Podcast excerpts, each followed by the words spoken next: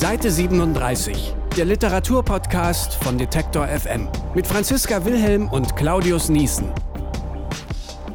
Menschen sind mehrdimensional, vielschichtig und in sich widersprüchlich. Nur Pappkameraden sind eindimensional und flach. Da die meisten Leser an Menschen und ihrem Schicksal interessiert sind, empfinden sie runde Figuren als lebensecht und überzeugend. Fritz Gesing, Kreativschreiben für Fortgeschrittene. Seite 37. Und damit herzlich willkommen zu einer neuen Folge von Seite 37, dem Literaturpodcast bei Detektor FM mit Claudius Niesen und Franziska Wilhelm. Hallo. Genau, guten Tag. Und äh, wie immer kann man uns natürlich nicht nur bei Detektor FM hören, sondern auch überall da, wo es gute Podcasts gibt, Franzi. Bei Spotify zum Beispiel, bei Deezer, bei Apple oder Google Podcast oder vielleicht direkt bei Detektor FM in der Detektor FM App. Genau, so ist es. Und wir reden heute über Schreibratgeber. Solche, äh, die Autoren vielleicht weiterhelfen, solche, die sich angehende Autoren oder alle die, die gerne mal schreiben würden, vielleicht zu Gemüte führen. Schreibratgeber. Ist das richtig cooles Zeug, um richtig gute Bücher zu schreiben? Oder ist das eigentlich für die Tonne? Das ist das, was wir so im Hintergrund nämlich überlegt haben. Wie sieht es genau aus? Das wollen wir uns mal ein bisschen intensiver anschauen heute in der heutigen Sendung. Das stimmt. Genau. Und äh, wir haben hier einen ganzen Stapel mitgebracht. Äh, Franzi, stell doch mal vor, was wir da alles haben. Oder halt mal hoch. Und damit ich Halt auch mal sehe, halt mal hoch. Was habe ich denn hier? Wir haben hier Spannung von Hans-Peter Röntgen. Dann haben wir Alexander Steele, Romane und Kurz Kurzgeschichten schreiben. Okay, mit einer Kurzgeschichte von Raymond Carver. Ich würde jetzt direkt mal sagen, das ist bestimmt das Beste an dem Buch. Das kann sein. Dann haben wir ähm, John Vorhaus, Handwerk Humor, hatte ich ja schon mal in der Ja, Weihnachtssendung erwähnt. ja. Und auch mal Oh, oh ja, okay, Songtexte schreiben. Also man sieht schon, es gibt quasi ein, ein gro eine große Variation an verschiedenen Büchern über das Schreiben. Ähm, es geht nicht nur um das Schreiben allgemein, sondern es geht auch unter bestimmten Maßgaben, Spannungen zum Beispiel. Es gibt da einen Riesenmarkt und die Frage ist natürlich, ob dieser Markt etwas taugt. Und da würde ich dich mal fragen, hast du denn überhaupt schon mal so einen Schreibratgeber gelesen? Also von vorne bis hinten keinen einzigen, aber Okay. ich glaube, jeder, der mal mit Schreiben zu tun hat, beschäftigt sich auf eine Art und Weise natürlich mit Gedanken, äh, wie man besser schreiben kann, was man überhaupt machen kann. Ähm, und äh, ja, also ich, habe mir schon ein paar aus der Bibliothek ausgeliehen. Es gibt so Klassiker, über die wir auch gleich reden wollen. James N. Fry, äh, diesen Amerikaner, oder überhaupt ist, glaube ich, dieses, dieses, äh, dieses Genre äh, Autorenratgeber äh, lange amerikanisch geprägt gewesen. Wie ja diese ganze Creative Writing, kann ich schreiben lernen, Kultur irgendwie von, von drüben kommt oder kam. Äh, Mir persönlich haben aber eigentlich am besten immer Bücher geholfen, äh, die man gar nicht so sehr als Schreibratgeber bezeichnen könnte, sondern als Autorenpoetologien. Also die, Frankfurt, die Frankfurter Poetikvorlesungen, wo Autoren über ihr eigenes Schreiben schreiben und jetzt weniger äh, so Ra Rat geben. Dieter Wellershoff hat so ein Buch geschrieben, äh, es muss sein. Also so, so einfach äh, so Autorenpersönlichkeiten zu verstehen und auch so ein bisschen zu verstehen, da ist natürlich auch manchmal eingestreut, äh, wie die morgens aufstehen und ne, was man so über Thomas so. Mann kennt, wie lange sie schreiben, Ja. ein, ein, eine Seite pro Tag. Und wenn du dir überlegst, okay, wenn ich nur eine Seite am Tag schreibe, habe ich am Jahresende trotzdem 365 Mhm. Seiten. Also Also ich weiß, ich kenne das auch zum Beispiel von Haruki Murakami, Ja. dass er immer morgens um vier aufsteht und dann bis äh, um neun arbeitet, eine kleine Pause macht und dann noch bis um elf und dann ist er fertig mit seinem Tag und hat immer drei Seiten geschrieben und solche Sachen. Also du guckst dir eher bei äh, anderen Schreibenden ab, wie die das so Ja, das, managen. das könnte man sagen. Und, und, und nicht nur managen, sondern dass man so ein Gefühl kriegt. Also man, man, man hat ja dann auch ein Gespür für Typen, die man mag. Mhm. Und manche Ratschläge liegen dir näher und manchen, mit manchen kann man so gar nichts anfangen. Mhm. Oder sie funktionieren einfach auch nicht, weil wenn ich morgens um sechs anfange zu schreiben, äh, Funktioniert bei dir nicht. nee, bei mir auch da, nicht. Das, da, da ist Leere im Kopf, beziehungsweise ich irgendjemand würde schreit ein aus der sehr Küche. unglücklicher Mensch werden, wenn ich morgens um sechs jedes Mal anfangen müsste zu schreiben. Aber vielleicht so der klassische Schreibratgeber. Du sprachst ja auch schon äh, von James N. Fry, dieses, wie man einen, wie heißt es? Wie man einen verdammt guten Roman Das schreibt. ist ja schon so ein Titel. Ähm, was ist, vielleicht sollte man überlegen, erstmal ein bisschen auf, rausarbeiten für die Hörer hier auch so ein bisschen, was ist eigentlich in so einem Buch drin? Die sind ja alle so ein bisschen ähnlich, diese klassischen Schreibratgeber. Also ich habe es mir mal näher angeguckt. Ich bin ja auch so eine ordentliche immer. Genau, du bereitest dich immer. Du ich bist, bereite mich du immer musst vor. immer akribisch. Aber, aber das heißt, für dich wäre doch eigentlich genau, also hast du danach gesucht nach so Schreibratgebern, als du mit dem Schreiben angefangen hast? So im Sinne von, ich muss mich ja vorbereiten aufs Schreiben? Nee. Also ich beim Schreiben an sich bin ich ein sehr intuitiver Mensch. Also ich mag das, wenn sich die Geschichte selber zusammenspinnt. Und da bin ich auch ziemlich gut gefahren, solange ich Kurzgeschichten geschrieben habe. Aber als es dann in den längeren Bereich reinging, irgendwann habe ich gemerkt, uh, wie kriegt man über so eine Länge einer Geschichte noch die Spannungen. Wie hält man diesen Spannungsbogen? Das war für mich so eine große Frage, der ich mich stellen musste. Und da habe ich dann angefangen, ich gebe es offen zu, ich werde jetzt vielleicht irgendwie herabgestuft oder sowas im, im Ansehen von der Crowd, aber im Prinzip habe ich dann angefangen, mir solche Ratgeber auch mal gezielt anzugucken. Was steht da drin? Und ich habe natürlich auch diesen verdammt guten Roman-Ratgeber ähm, von James und Frey mal durchgeguckt. Und im Prinzip, was macht der? Äh, der sagt halt, äh, wichtig für so ein Buch sind Figuren, also entwickelt schöne, runde Charaktere. Ähm, da gibt es verschiedene Techniken, wie man die rund macht, indem man quasi Interviews mit denen führt, sodass man die in die tiefsten Tiefen auslotet.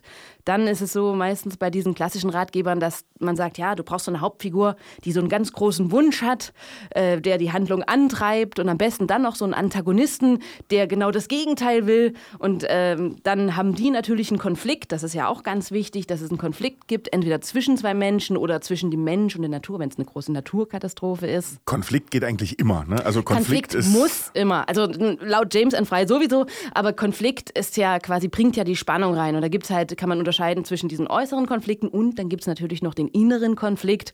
Und meistens ist es laut Schreibratgeber so, dass man den inneren Konflikt überwinden muss, um den äußeren zu lösen. Ja. Yeah. Ähm, ich fasse das alles gut zusammen, muss ich sagen. Schreibratgeber also, in drei Minuten. Ich wollte gerade sagen, also es gibt ja durchaus äh, dann an der Stelle, äh, also man muss das Buch nicht mehr lesen. Wir wissen das Wesentliche. Und ich glaube, es ist auch so ein bisschen so, ähm, ja, in, in manchen Fällen sagt man doch, man muss die Regeln kennen, um sie dann brechen zu können. Vielleicht ist das so ein bisschen auch etwas, wo, wo bei einem so Schreibratgeber wirklich helfen, nochmal all das, was man so, was sozusagen in, in einem selber herumwabert, auch an Ideen, das einfach nochmal zu strukturieren, dem so ein Grundgerüst zu geben, wenn man denn da unsicher ist und einem dann weiterzuhelfen. Äh, ich glaube, da können sie auch wirklich was leisten, wenn man das braucht. Das stimmt schon. Also ich glaube, das, was wir hier angesprochen haben, ähm, dieses Zitat vom Anfang, diesen mhm. Fritz Gesing, der hat im Prinzip viele so kleine handwerkliche ähm, Fähigkeiten drin, dass man halt sagt, äh, Show, don't tell, das kennen wahrscheinlich viele und verleihen die Augen. Das heißt also, dass man nicht sagt, ihm ging es furchtbar schlecht, sondern man beschreibt an der Situation einfach, er lag hungernd seit drei Tagen in einem tiefen Loch, es schneite oder so. Und daran erkennt der Leser dann selber, dass es dem Typen schlecht äh, geht. Jean-Baptiste Grenouille, äh, er lag hungertief in so nee, nein, Aber der ist doch in die Höhle gegangen, äh, eher so um Abstand von der Welt zu nehmen. Ja, aber ich dachte, da war auch irgendwie so in der Anfangsszene irgendwie Schnee und und, und Ja, Hunger der, na, der hat sich ja versucht aus der Welt zu verabschieden. Das war ja. aber dann eher so ein, so ein, das war eher was Spirituelles. In Großer Konflikt, ne? Wenn wir es jetzt mal, mhm. man, man könnte es ja jetzt auch, wenn wir vorbereitet wären, könnten wir ja jetzt sozusagen die Bestseller der Welt nehmen und anhand der Schreibratgeber mal, mal durchdeklinieren, wo ist denn wie viel Konflikt und welche Personen haben denn ihre Antagonisten gleich im Gepäck. Aber äh, das ist vielleicht nochmal Raum für äh, eine mhm, Bonusfolge Seite 7. Ich so festgestellt habe, in diesen ganzen Schreibratgebern mhm. sind ja auch oft so Beispiele drin und so. Ähm, und bei Fritz Gesing waren es Bücher, aber in den amerikanischen sind es manchmal auch ähm, Filme. Und ich habe das Gefühl, dass es meistens bei den Schreibratgebern eher so ist, wie man das aus dem Film kennt. Also die ganzen klassischen Hollywood-Schinken, die folgen diesen Gesetzmäßigkeiten. Also die sind dann so ein bisschen retortenmäßiger. Und dann kann man das relativ gut anwenden, immer an diesen amerikanischen Schreibratgebern, was so ein bisschen Hinweis darauf gibt, dass quasi der Klassiker dieser ähm, dieses Durchexerzieren dieses Regelwerks, das von so einem Schreibratgeber aufgestellt wird, schon eher ein bestimmter Typusfilm, ein bestimmtes Genre hervorbringt. Nicht unbedingt den explorativsten und überraschendsten modernen literarischen Roman, sondern eher so das, was so ein Mainstream-Publikum anspricht, würde ich mal sagen. Ne? Ich glaube auch, dass es, also du hast es angesprochen, das Filmische oder diese Dramaturgie, was man dann auch aus dem Theater ja noch kennt, Dreiaktstruktur oder dann später mhm. im Film diese äh, acht Plotpunkte, also in, mhm. in der Handlung, so, so, so Wendepunkte. Ich glaube, das ist was, was man durchaus auch beim Schreiben im Hintergrund haben, äh, im, im Hinterkopf, im Hintergrund ist auch gut, was man beim Schreiben im Hinterkopf haben kann. Aber äh, anders als im Film wo, glaube ich, diese Dramaturgie sehr dominierend sein kann, gerade bei den Blockbustern, äh, glaube ich, gehört es dann beim Schreiben, wenn man nicht Genre-Literatur schreibt. Also ich glaube, für Krimis, für historische Romane oder für andere ist, ist das noch Pflicht irgendwie. Ist es noch mal, genau, ist es nochmal anders, weil die Folgen, also äh, deshalb bin ich auch, wenn ich einen Krimi lese und jemand äh, will sozusagen mit der Form des, des, mit dem Genre des Krimis spielen, bin ich manchmal ziemlich enttäuscht. Also obwohl ich ja auch ansonsten irgendwie mich über... Weil du eine Erwartungshaltung hast. Genau, und, und mhm. da, da, bin ich ja dann auch Spießer im Sinne von, von, von Leser und erwarte eigentlich, was der Autor für, oder die Autorin für mich tun soll in dieser Geschichte, erwarte, wie das zu funktionieren hat. Und wenn das dann nicht so funktioniert, bin ich genervt oder enttäuscht oder legt das Buch weg. Und ich glaube, da ist so eine äh, sozusagen diese verschiedenen Merkmale von Figuren und von Konflikten und Perspektiven ähm, oder auch welche, welche Fragen äh, richtet man an Dialog, dass, dass man äh, spannende Dialoge hat. Ähm, ganz wichtig. Also vielleicht müssten wir, fassen wir einfach mal so ein bisschen so für uns zusammen. Was würdest du sagen, was nervt an den Schreibratgebern, wenn man einen coolen, modernen Roman schreiben will? Was, was, was nervt einfach? Also ich glaube, was direkt mal nervt, ist, dass ein Schreibratgeber an sich immer ein Ratgeber ist und daherkommt mit so einem Impetus und dir sagen will, so geht es und so musst du es machen. Also eine gewisse Dogmatik. Eine so. Dogmatik und im Hintergrund immer dieses äh, so mitschwingt, äh, so, wenn du einen Bestseller schreiben willst. Ne? Mhm. Ne? Also, dass es immer direkt verknüpft wird mit wirtschaftlichem Erfolg, äh, mit Schreiben. Und mit so einem Marketingkonzept, was gleich genau. im Körperchen schon, schon bereit ist für den ganzen Roman, der noch nicht geschrieben ist, aber schon von, von weiß ich nicht, von Szene 1 bis 88 äh, in einem Excel-Sheet durchgeplant und schon mit dem Verkaufsargument versehen. Das, das nervt. Ne? Genau, das nervt total. Äh, und was ich gut finde, ist, dass man sich an Stellen ja Sachen rauspicken kann. Aber, aber lass erstmal, ja, also was noch nervt. Was also, nervt noch?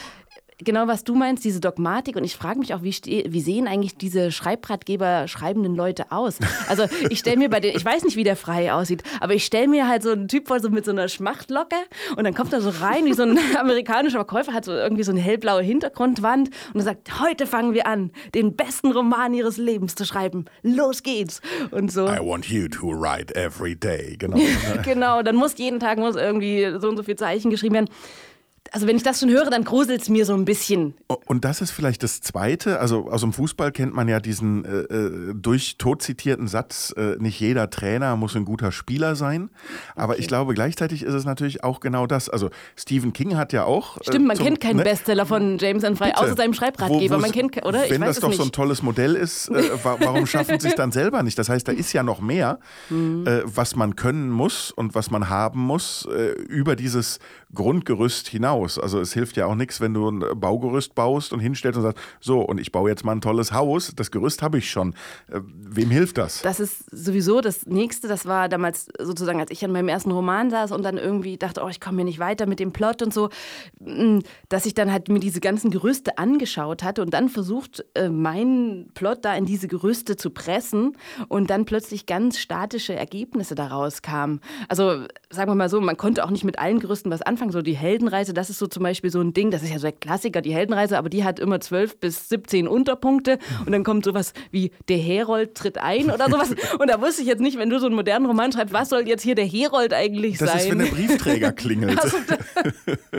Also, also da scheitert es und man wird dann erschlagen manchmal von so einem riesigen Regelwerk ähm, und dann tötet das die Kreativität. Man darf halt nicht unterschätzen, man hat, wenn man kreativ arbeitet, immer dieses, diese Zweischneidigkeit. Schon will man irgendwas, also abarbeiten, gerade wenn es ein langes Buch ist, braucht man eine gewisse Regelmäßigkeit und eine gewisse Struktur. Aber andererseits ist das Schöne ja auch das, was sich im Fluss ergibt. Das gibt ja auch dieses Leichte und dieses Fließende in so einem Roman, was die Leute ja auch mögen. Und dieses auszubalancieren ist, wenn man quasi von einem Regelwerk erschlagen wird, nicht so einfach. Und dann kommen wir vielleicht zum nächsten. Was hilft denn so ein Schreibratgeber? Wo kann der vielleicht doch ein bisschen unterstützen? Ich glaube schon, dass, dass, äh, dass man auch selber sich nochmal klar machen kann an der Stelle, dass Schreiben Handwerk ist. Zu einem großen hm. Teil. Genau. Und, und da helfen Schreibratgeber und da hilft es auch nicht. Also äh, ich kenne viele Autoren, die sich dann erstmal gerne lustig machen über Schreibratgeber. Genau. Und äh, machen wir hier auch zu, einer, äh, zu einem gewissen Teil. Das ist auch okay. Aber sie können auch helfen, wenn man sie nicht ganz so ernst nimmt, wie sie sich vielleicht selber oder Ja. wie, wie, wie das Marketing, das diese Schreibratgeber verkaufen will, das tut. Also das sind, ist keine Bibel, äh, wie man äh, einen verdammt guten Roman schreibt, sondern äh, Ein das ist ein Vorschlag und äh, wie noch, also keine Gebrauchsanleitung, sondern äh, man kann sich da Rat holen und wie so oft bei Rat oder wenn man, wenn man irgendwo was wissen will, macht es natürlich Sinn, äh, in verschiedene Bücher oder äh, an verschiedene Stimmen äh, zu gucken und, und sich an verschiedenen Stellen Rat zu holen. Und ich glaube auch diese Kombination, zum Beispiel mit, mit Poetikvorlesungen lesen oder das, was erfolgreiche andere Autoren geschrieben haben.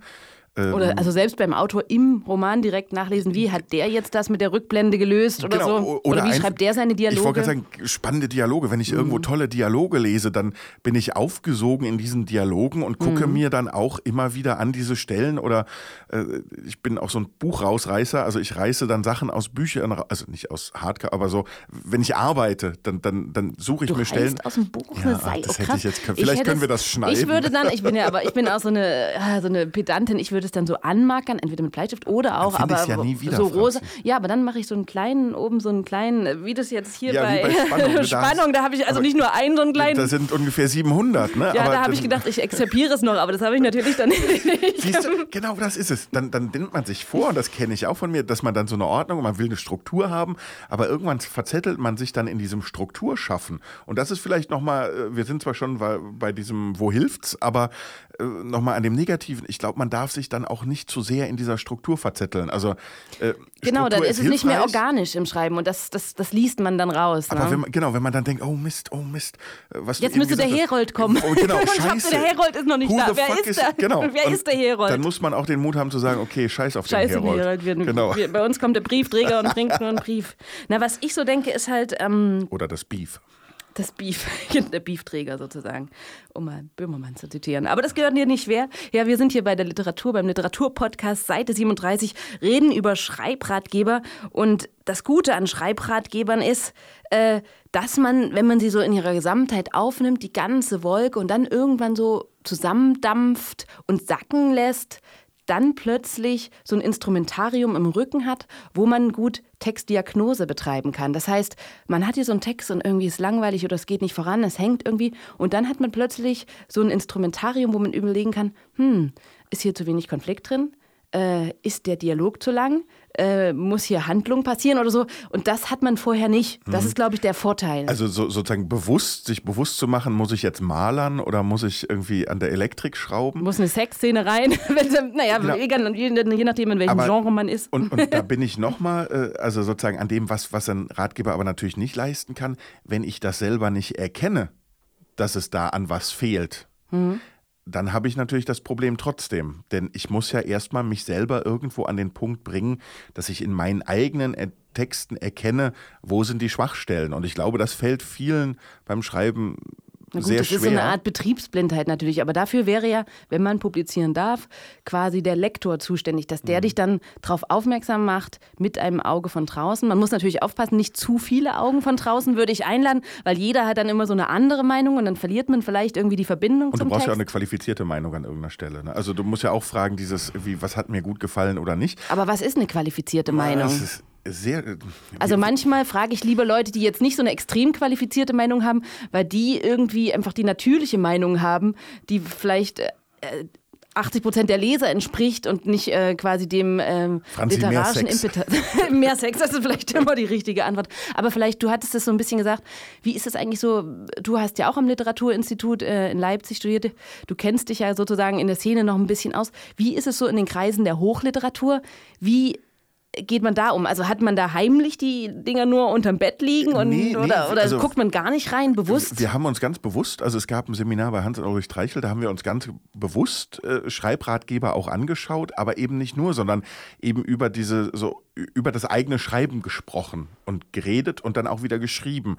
Und ich finde dieses über das eigene Schreiben schreiben sehr verlockend.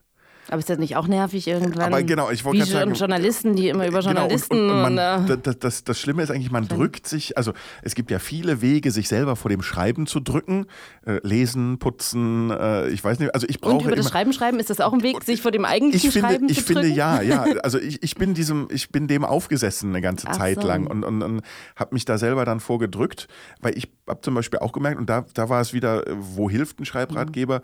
Ähm, ich habe für mich festgestellt, ich bin niemand, ich kann nicht morgens eine Stunde schreiben oder zwei und mir so ein Fenster setzen, sondern und das ist sehr schwer. Ich, ich muss dann immer eigentlich, es müssen alle Mails beantwortet, es muss die Wohnung geputzt, es muss der Kühlschrank voll. Wirklich? Also es, es dürfen Also dann nicht. schreibst du ja eigentlich nie. Das weil nie ist- ist die Wohnung geputzt, nie ist der Kühlschrank voll, nie ist alles beantwortet. Das ist das große Ding. Also ich brauche so, dann das ist das wirklich. Dilemma. Deswegen hast genau, du letzter genau, deshalb mache ich ja auch weniger. Aber da ist genau das Problem und äh, das habe ich inzwischen so erkannt, dass ich dann weiß, ich brauche dann einfach mal zwei Wochen am Stück, um was zu machen. Also ich sozusagen, ich versetze mich in so eine Art anderen Betriebsmodus. Also du setzt dich in eine, eine Schreibhöhle, äh, baust du um dich rum. Im Genau, Prinzip. Handy aus, Rechner Mhm. aus oder an, ich habe sogar mal so gemacht, dass ich einen anderen Rechner hatte, wo nichts drauf war. Also ich Mhm. konnte mich auch nicht ablenken. Ich bin dann sehr gut auch so in Fluchttendenzen und sagen, irgendwie äh, um mich abzulenken. Und da finde ich, ist, ist das, was man aus Schreibratgebern mitnehmen kann, auch nicht ganz unhilfreich, um es jetzt mal so ganz charmant zu sagen. Aber das sind natürlich auch Probleme, die haben nicht nur was mit dem Schreiben zu tun, sondern äh, eigentlich ja viel mehr mit diesem, äh, wie arbeite ich kontinuierlich, wie betreibe ich, um es jetzt mal ganz schrecklich zu sagen, mein Projektmanagement äh, beim Schreiben. Das hat ja jetzt noch lange nichts mit der Qualität oder, oder äh, de, dem, dem Aufbau eines Textes zu tun, wo Schreibratgeber eigentlich helfen wollen oder helfen sollen. Aber für mich war eher so diese Systematik, wie nähere ich mich überhaupt dem Prozess. Äh, da äh, habe ich quasi Rat gesucht, Okay. um jetzt mal mich hier nackt zu machen. Ich mache mich auch nackt. Also ein Glück sehen die uns nicht, weil es ein Podcast ist. Gut Das ist das Studio so klein und so warm und überhaupt. Aber unsere Zeit neigt sich schon wieder dem Ende. Vielleicht so als abschließende Frage. Was ist dein Lieblingsschreibtipp? Oh, die Frage gebe ich gleich erstmal zurück, weil das möchte ich wissen, äh, irgendwie, das möchte ich von dir wissen. Sag mal. Da muss ja, dir ich habe mich ja vorbereitet. Genau. Jens, Es ist ja, ah, es ist immer, ah, na egal. Die Uncoolness ist echt gestiegen jetzt mit dieser Sendung bei mir. So Mist. Aber egal. Ich habe nochmal so meine Ratgeber und diese, wo überall Zettelchen drinsteckten, mal durchgeguckt. Und was mir ganz gut gefallen hat, wo ich mich dran erinnert habe, äh, war tatsächlich von Frei. Der spricht von so einer Maximalkapazität. Das heißt, reinhauen beim Homo fictus dass der Homo fictus ist quasi dieser Charakter. Also das heißt, einen ganz normalen Person kann man natürlich auch beschreiben, aber wenn man die Möglichkeit hat, dann schickt man doch jemanden los, äh, der richtig großes Risiko eingeht, der sich immer weiter in die Scheiße reinreitet und so. Das macht's spannend und das fand ich einen ganz spannenden Ansatz, einfach so in die Vollen zu gehen mit den Romanfiguren, weil dafür sind sie ja da, um das auszutra auszutragen und auszuleben, was wir uns vielleicht im wahren Leben nicht trauen. Ja, und ich habe ich hab ehrlich gesagt wirklich nicht so einen äh, so so wahnsinnig guten Schreibtipp parat. Aber äh, mir hat es immer sehr, sehr geholfen, eben von anderen zu lesen, wie sie auch scheitern. und, äh, und, und das machen eben, also nicht jede Frankfurter Poetikvorlesung, die man bei Surkamp finden kann, ähm, ist jetzt sehr hilfreich oder, oder ist es ja auch oft so, dass es ein bisschen wie beim Maler, sobald du deine eigene Kunst erklären musst, äh, wird es schwierig oder erklären sollst. Und deshalb finde ich es auch manchmal schwer, wenn sich Autoren öffnen. Aber es gibt ein paar Bücher, die mir sehr gut gefallen haben und die mir sehr gut getan haben da. Und da gehört, das ist zwar keine Frankfurter Poetikvorlesung, das äh, war ein Band eben von, von Dieter Wellershoff. Äh, der, wie der über sein Schreiben redet, äh, das hat mir persönlich sehr geholfen. Und ich glaube, da muss jeder auch am Ende, äh, also da findet jeder sein, sein, wie, wie, sein, sein Sein Ge- Guru? Genau. Seinen quasi persönlichen Das, das, Schreibguru. genau, das kann für andere überhaupt nicht hilfreich sein, aber mir hat es sehr gut getan. Ich meine, nicht, dass ich jetzt mehr geschrieben hätte, aber ich fühlte mich besser vorbereitet, sagen wir so. Das ist schön. Und damit kommen wir eigentlich schon zum Ende der Sendung. Ähm, es war schön mit euch, auch wenn wir euch jetzt ja nicht hören, sondern nur mit uns reden. Aber wir sind Claudius Niesen, und Franziska Wilhelm. Ihr könnt den Seite 37 Podcast bei Spotify, bei Deezer, bei Apple und Google Podcasts und natürlich auf Detektor FM nachhören. Auch die anderen Folgen, die es so gab und die Folgen, die es noch geben wird. Und ähm, wie immer enden wir mit einer kleinen Lesung. Ne? Genau. Und uns würde natürlich auch noch interessieren, äh, wenn es da draußen Erfahrung gibt mit Schreibratgebern, äh, mit äh, Tipps und Tricks rund ums literarische Schreiben.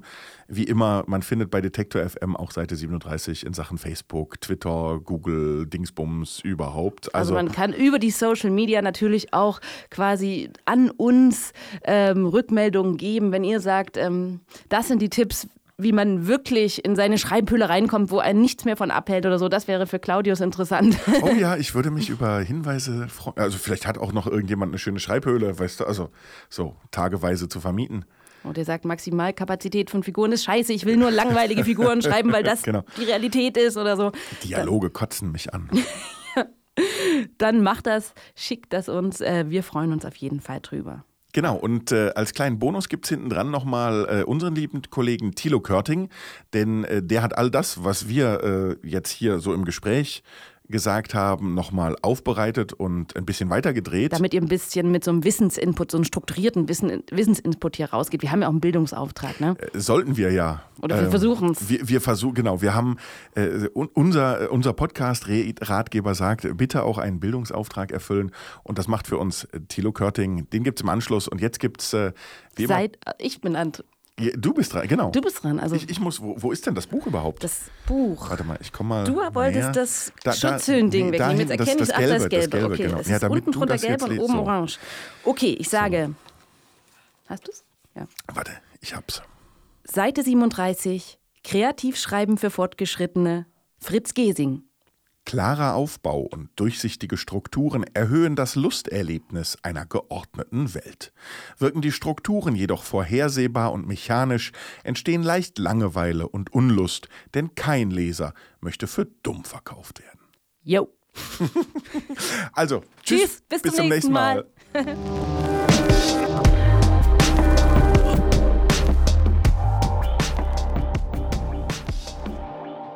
Es ist ein bewölkter Sonntag und ich versuche mich meinem olivgrünen Sitzsack so gut wie möglich anzupassen. Das bedeutet, dass ich etwas zerknautscht in der Ecke liege. In der Hand halte ich ein Buch, einen Roman, dessen letzte Seiten ich lese. Ich bin begeistert von der Geschichte, den Gefühlen, den Gedanken, von dem gesamten Leseerlebnis. Und irgendwie bin ich fasziniert und vielleicht ein bisschen neidisch, dass ein Mensch so etwas bei anderen auslösen kann. In solchen Momenten wünsche ich mir, und viele andere Lesebegeisterte sicherlich auch, ich könnte Romane schreiben. Doch, wo soll ich anfangen? Ich würde Sie einfach nur mal fragen, warum? Warum wollen Sie diesen Roman schreiben? Was spricht dafür und was spricht dagegen? Und ähm, je nachdem, was Sie dann antworten, würde das Gespräch weitergehen. Ulrike Dresner ist erfolgreiche Romanautorin und Direktorin am Leipziger Literaturinstitut. Dass sie hier Romanschreiben unterrichtet, ist ein deutliches Zeichen dafür, dass kreatives Schreiben auch nur ein Handwerk ist, das man lernen kann. Doch um sich an der Uni zu bewerben, brauche ich schon ein Portfolio. Das hilft mir für den Anfang nicht. Also mache ich das, was ich immer mache, wenn ich nicht weiter weiß und sonst eigentlich auch. Ich gehe in die Buchhandlung. Und in der Germanistikabteilung stehen zwei Regalreihen voller Ratgeber für angehende Autoren.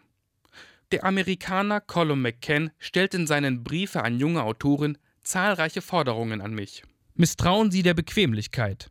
Lesen Sie laut. Fürchten Sie sich nicht vor Gefühlen, auch wenn andere es Gefühligkeit nennen. Machen Sie sich darauf gefasst, verrissen zu werden, das kommt vor. Erlauben Sie sich, verärgert zu sein. Scheitern Sie. Na, das klingt ja gut.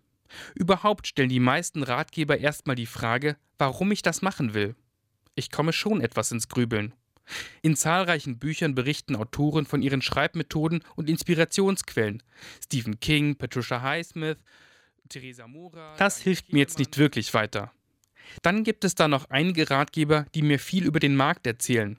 Wie finde ich einen Verlag und wie biete ich Manuskripte an? Was Spielregeln einer Branche angeht, da können Ratgeber sehr hilfreich sein. Christine Koschmieder hat 2003 die Literaturagentur Partner und Propaganda gegründet und weiß wahrscheinlich, wovon sie redet. Aber dazu brauche ich erstmal einen Roman. Aber hier gibt es sie doch. 111 Tipps für einen guten Krimi. Ratgeber für junge Autoren. Kreativ schreiben, Handwerk und Techniken des Erzählens. Was halten Sie davon, Ulrike Dresner? Genau, hier wird ja schön chronologisch aufgebaut. Offensichtlich, wie setze ich mich hin? Wo kriege ich meinen Stoff her? Wie kriege ich ihn aufs Papier? Thema und Figur, Perspektive, eine Menge sinnvoller handwerklicher Gesichtspunkte. Ja, das, was jetzt kommt, das überrascht mich nicht. Wie baut man eine Handlung auf? Äh, wie schafft man Einheit, Vielfältigkeit, Räume? Ne? Also wirklich so der literaturwissenschaftliche Kanon ist das ja auch. Was haben wir noch an Möglichkeiten? Dann Übung macht den Meister, Anregungen und Aufgaben. Hier wird geübt und da geht man dann alleine los und die wichtige Frage nach dem Bestseller. Ja, und dann ist das, ist das Buch auch wieder aus. Da gibt es auch, wie man einen verdammt guten Roman schreibt, von James Frey. Demnach sollte man zuerst gute Figuren kreieren, einen Konflikt zwischen denen finden und daraus einen Plot entwickeln. Das klingt sehr nach Drehbuchtheorie. Dann gibt es dann noch How to Write a Novel Using the Snowflake Method von Randy Inger Manson. Kurz gesagt, ich fasse meine Romanidee in einem Satz zusammen. Dann beschreibe ich meine Figuren alle in einem Satz. Das formuliere ich immer weiter aus, bis ich eine Liste von Szenen habe, die ich dann abarbeiten kann. Man kann sie natürlich auch als Prokrastinationsoptimierungsinstrumente ansehen. Ich kenne das selbst sehr gut, dieses Aufschieben, dass ich muss mich erst weiter qualifizieren und ich brauche diese Ermutigung. Nö, äh, ein gutes Buch wird geschrieben, indem man sich hinsetzt, um ein gutes Buch zu schreiben. Da hat Christine Koschmieder recht. Aber wo soll ich denn jetzt anfangen? Es gibt die sogenannten äh, Bauchschreiber und die sogenannten Kopfschreiber. Bauchschreiber sind die, die äh, von ihren Personen ausgehen, aber jetzt keinen Plot planen. Kopfschreiber sind die, die einen Plot planen. Ich würde einfach erstmal mit Kurzgeschichten anfangen und äh, so ein bisschen üben. Hans-Peter Röntgen gibt seit Jahren Workshops für angehende Schriftsteller und meint, dass jeder lernen kann, seine Geschichte gut zu erzählen. Ob die Geschichte gut ist, ist dann die andere Frage. In seinem Schreibratgeber Vier Seiten für ein Halleluja analysiert er Anfänge von unveröffentlichten Manuskripten und erklärt, was funktioniert und was nicht. Da sollte man nie fragen, ist das nun gut oder schlecht, weil Freunde sagen einem dann immer, das ist gut, sondern einfach fragen, was hat dir gefallen, was hat dir nicht gefallen, weil auf die Art und Weise lernt man seine eigenen Schwächen und seine eigenen Stärken kennen. Doch wenn das alles so klar und gut vermittelbar ist, warum habe ich dann noch nie davon gehört, dass Günter Grass so etwas in seinem Regal hatte? Tatsächlich gab es lange Zeit eine große Skepsis gegenüber Schreibratgebern. Literatur sei kein Handwerk, sondern schöpferische Kunst. Für Romane braucht es keine Regeln, sondern ein schriftstellerisches Genie. Dass ich eine lange, lange Zeit große Berührungsängste oder sogar Abwehr verspürt habe gegen der vermeintlichen Vermittelbarkeit von Dingen. Ja, und dachte, das, was kommt denn dabei raus? Formula Stuff oder so. Aus den USA kam dann die Vorstellung des Creative Writing als Studienfach nach Deutschland und Schreibratgeber gewannen an Bedeutung, erzählt Hans-Peter Röntgen. Anfang 2000, da war es so, dass wenn ich den Leuten gesagt habe, es gibt aber Schreibregeln, es gibt einfach einen Erfahrungsschatz, dann haben alle aufgeschrien und haben äh, gesagt, nein, das engt mich ein.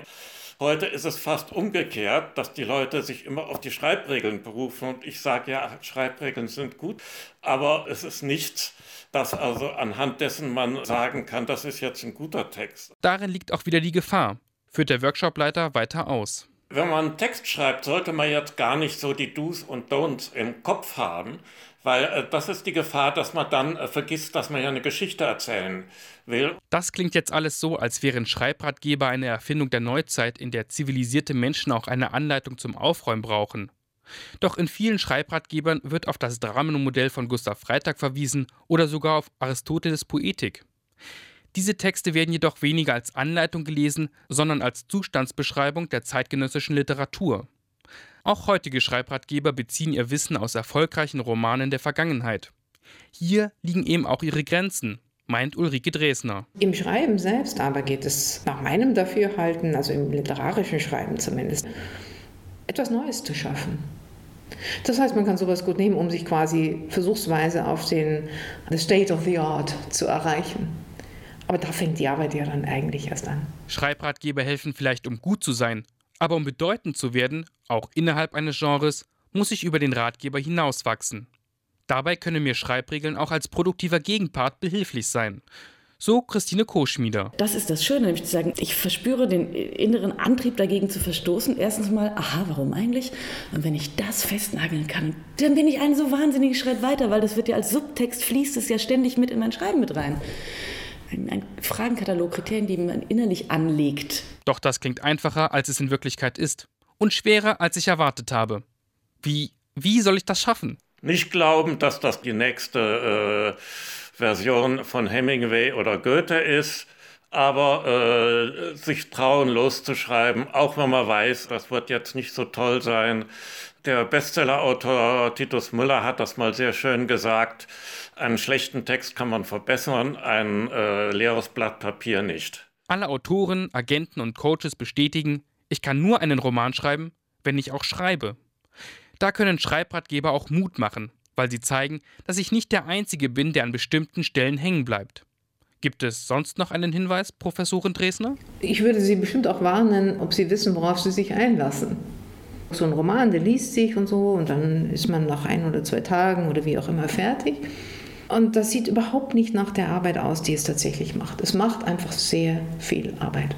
Ich sollte noch einmal zum Anfang zurückgehen, zum allerersten Schritt und mich fragen, ob ich wirklich einen Roman schreiben will und ich fürchte, für mich ist das die Mühe nicht wert.